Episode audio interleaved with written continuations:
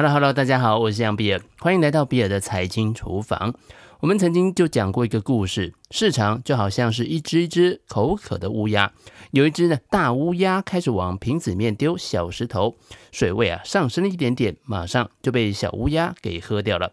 大乌鸦宣布他们会持续的丢小石头进去，维持到年底。但是小乌鸦们呢还是很口渴，呱呱呱的叫。大乌鸦继续丢，终于有一两只乌鸦先喝饱了。陆陆续续喝够水的小乌鸦越来越多，但是大乌鸦还没有停，因此就会有些小乌鸦开始把水卖给麻雀，还有些水啊满出来，连旁边的草都发芽了。水瓶旁可以说是一片欣欣向荣。然而，现在大乌鸦已经不再往瓶子里面丢石头了，甚至还把瓶子里的石头叼起来。水瓶旁的草地也开始枯萎，少数根扎得比较深的苗才能够生存。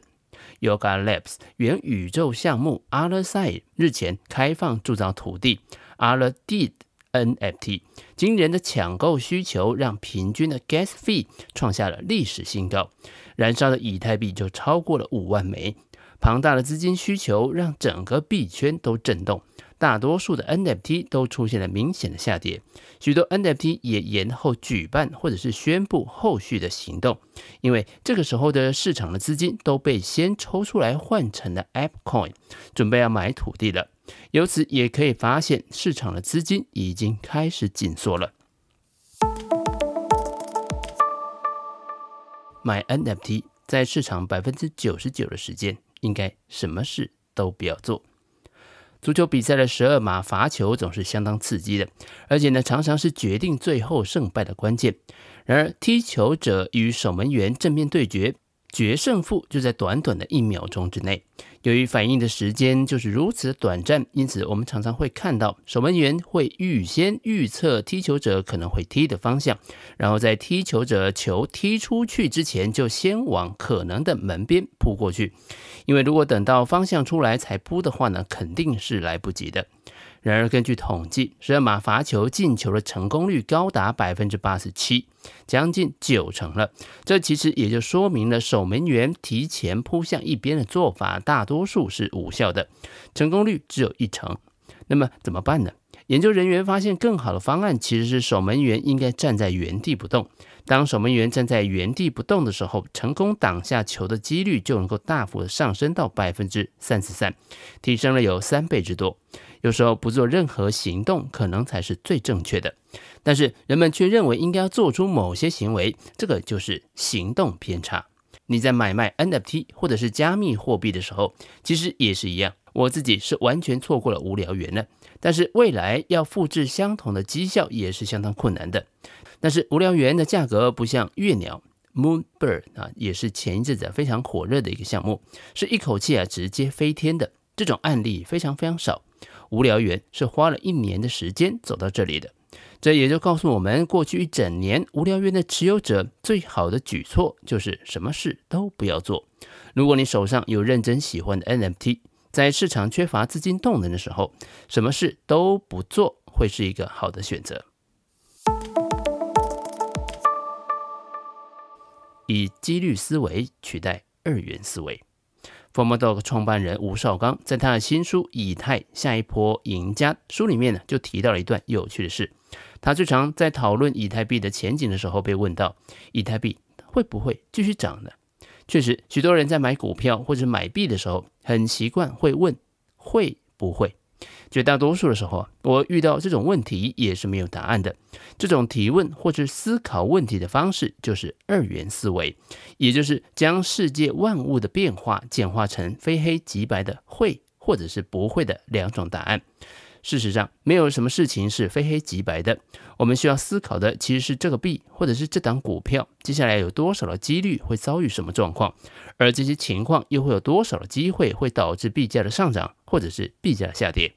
接着再依据这个几率下去做安排，这个就是几率思维。举例来说，当我们看气象报告，气象报告告诉我们的就是一个几率的资料。例如降雨几率是百分之二十，那这个时候你就可能会选择不要带雨伞了。但是如果降雨的几率是百分之九十，那么我想你应该会带伞了。然而，实际上，即便降雨的几率有百分之九十，你还是有可能会白带伞，而其实并没有下雨。相对的，降雨几率只有百分之二十的时候，你可能还是会被淋成落汤鸡。因此，这就要看万一被雨淋了，你的损失有多大。例如，你有一个重要的物件要交给客户，不能碰到雨，或者是刚烫完头发，那一淋雨啊就塌了。那么，这个损失巨大的可能之下，你还是会选择带伞。在阿勒赛麦地挤爆了以太坊之后，Yuga Labs 提出可能自建公链的想法。可能又有很多人会问了：大家会把 NFT 迁出以太坊吗？比起问以太坊会不会被其他的公链所取代，更有效率的问题是：以太坊有多大的几率被取代？观察以太坊先发者的优势、强大的网络效应以及用户基数的规模，这个几率看起来是不高的。但是详细数字是多少，这个也是算不出来的。只能说，我们一定会配置一大部分的比例在 ETH 上面，在同时配置小部位在其他公链，例如 BNB 或者是 SOL。接着再依据市场份额的变化，动态的调整。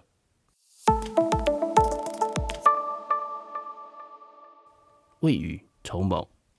相较于传统金融市场，币圈包含 NFT 依然是一个相对浅碟型的市场，很容易受到消息面以及情绪的影响。举例来说，当年马斯克也不过就是发了个字 “Doge”，就足以让狗狗币爆发。二零二零年开始币圈筹资的黄金时期，我们常常看到很多的好消息，例如二零二一年四月，美国最大加密货币交易平台 Coinbase 直接上市纳斯达克挂牌。前一天，纳斯达克提出两百五十美元的参考价格，然而 Coinbase 的开盘价就高达三百八十一美元，中场以三百二十八点二八美元作售。当天，公司的市值就冲上了六百一十亿美元。然而，随着市场资金的枯竭，如果项目方想要在下一波牛市的时期有足够的子弹跟竞争对手拉开差距，那么现在就必须尽可能的融资，募集更多的资金。Coinbase 股价由高点到现在的一一二，等于是跌掉了百分之六十五。从目前的态势来看，猴子军团似乎是卯起来做这件事情，要把握最后一波吸金的机会。先前猴子军团所发行的 App Coin 总量十亿颗的 App Coin，其中百分之十六会捐给 Yoga Labs 团队。以十块美元来看呢，Yoga Labs 的团队就可以套现十五亿的美元，作为筹措并购的支出使用。这次 Aldeed 又发售了五万五千个 NFT，每个售价是三百零五个 App Coin。消息一出呢，就吸引了大批粉丝抢购 App Coin。土地发售之前，一颗最高来到二十七点六美元。相信猴子军团们已经趁着市场热度很高的时候，抛售了大量的 ApeCoin，吸收到了最多的资金。ApeCoin 连日翻涨，整体市值也水涨船高，最高市值来到七十四亿美元。随着土地销售的结束，目前则来到四十八亿美元。相较于 Yuga Labs 的一番神操作，其余的 NFT 项目则显得有些苍白无力。同样是以土地为主的 The Sandbox，整体的市值从高点的八十八亿一路下探，最低来到二十二亿美元，等于是只剩下高点的四分之一了。The Sandbox 的土地 Land 的平均成交价格也从四点二 ETH 跌到了一点一七 ETH，成交量也大幅的锐减。就 Did 也就是啊这个猴子土地跟 Land 的比较上，Did 会不会取代 The Sandbox 呢？就虚拟土地上技术的开发与各种基础设施来比较的话，The Sandbox 毕竟已经投入好几年的时间在经营，同时在全球有大量的创作者使用 The Sandbox 的 VoxEdit 来开发各种虚拟资产，这点并非是一时间砸钱就能够做到的事。目前也几乎可以确定的是，BAYC、MAYC、BAKC、CryptoPunk、Meebit。将会有阿勒赛提供的 3D 模组角色，可以在游戏推出的时候直接游玩。玩家也可以透过 SDK 工具导入，并且创建自己的角色。玩家可以在阿勒赛创建角色、道具、服装、建筑，甚至是游戏。同时，也会有专属的商店可以买卖。这点似乎与 The Sandbox 架构相同。如果 Otherside 提供的 3D 模组也是使用 Voxel，那么 The Sandbox 要完全被取代的机会就很低了，反而能够成为相辅相成的生态系统，这对于整个元宇宙的发展将会是相当有利的。总结来看，随着联总会开始收拢市场资金，高估值的科技股以及本梦比高的加密货币 NFT 都会遭受首当其冲的影响。当然，科技股的股价的反应可能会随着基本面的改善而好转，而还在逐梦阶段的币圈，现在的重点则是在猴子军团吸干这个市场资金同时，该怎么样筹到足够的钱活下去。以上就是别的财经厨房想要提供给你的，让我们一起轻松活好每一天。我们下次见，拜拜。